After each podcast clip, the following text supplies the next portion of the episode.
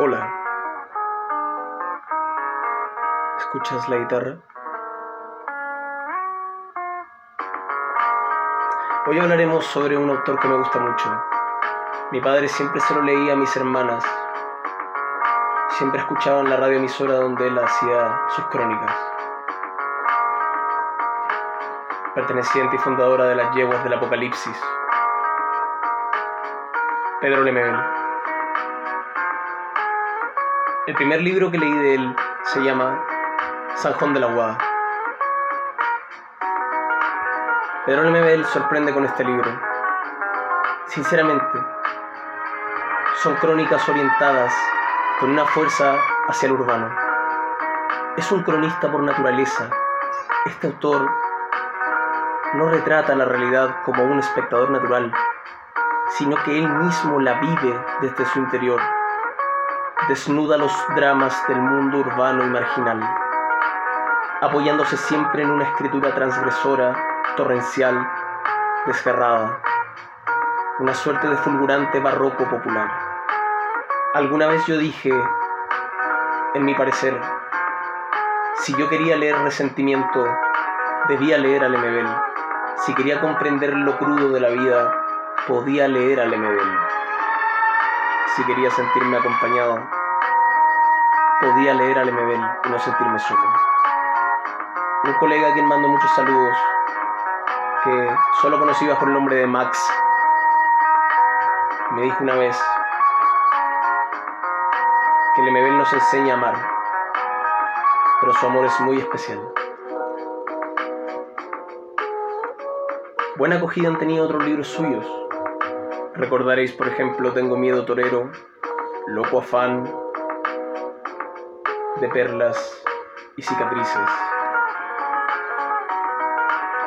Quisiera leer un poco.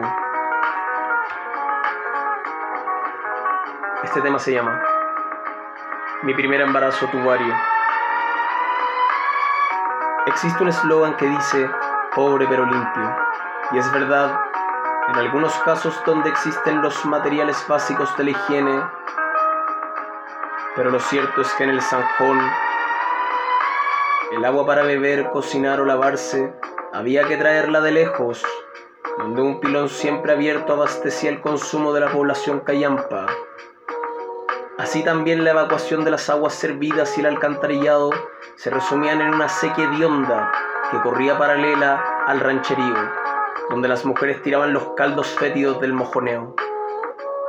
En contraste a este sórdido barrial, el albo flamear de las sábanas y pañales, deslumbrantemente blancos a puro hervido de cloro, confirmada el refregado pasional de las manos eternas, siempre pálidas, azulosas, sumergidas en la base espumante de remojo.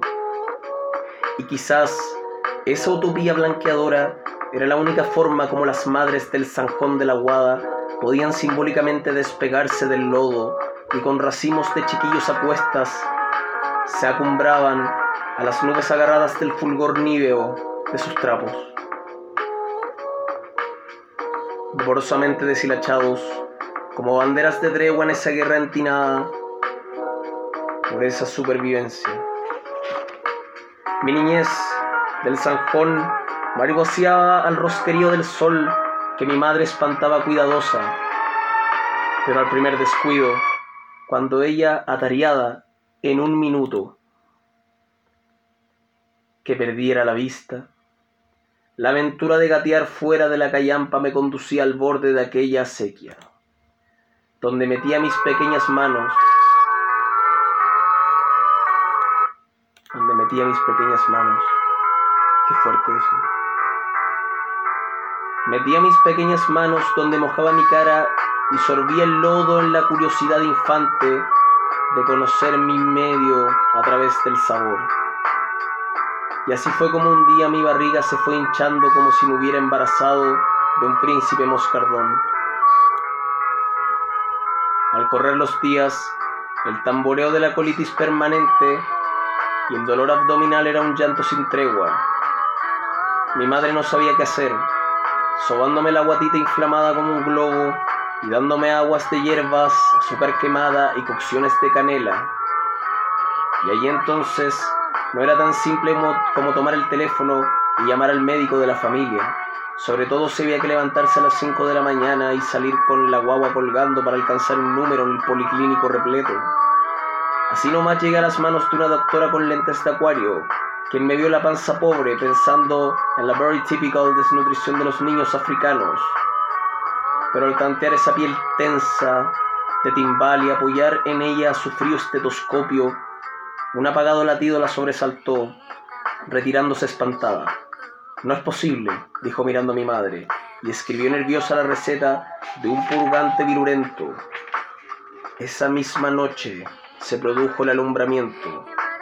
Después de tomar esa abortiva medicina, me desrajé en los calambres de una florida diarrea como agua de pantano.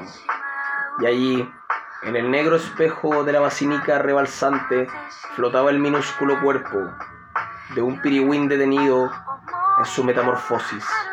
Era apenas una cabeza y una colita, pero sobresalían dos patitas verdes que el niño renacuajo había logrado formar en mi vientre desde que me tragué su larva en el micromundo de la vida que, a pesar de todo, se peleaba a codazos el breve espacio de su gestación. Señor Pedro Lemebel, aquí hemos leído llanamente la historia del hijo que usted tuvo con las aguas del Sanjón de la Guada, lugar que nos vio nacer, como si fuese una relación incestuosa padre e hijo. Su escritura, lisa y llanamente, simplemente, me desgarra.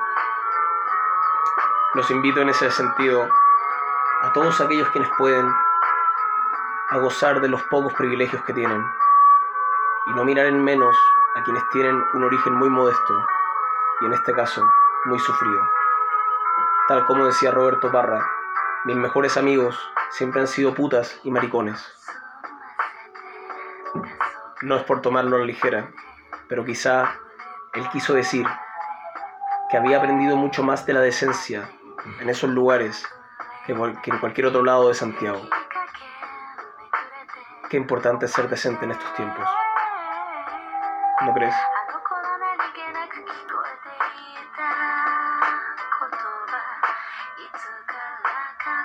大きく締める春夏秋冬か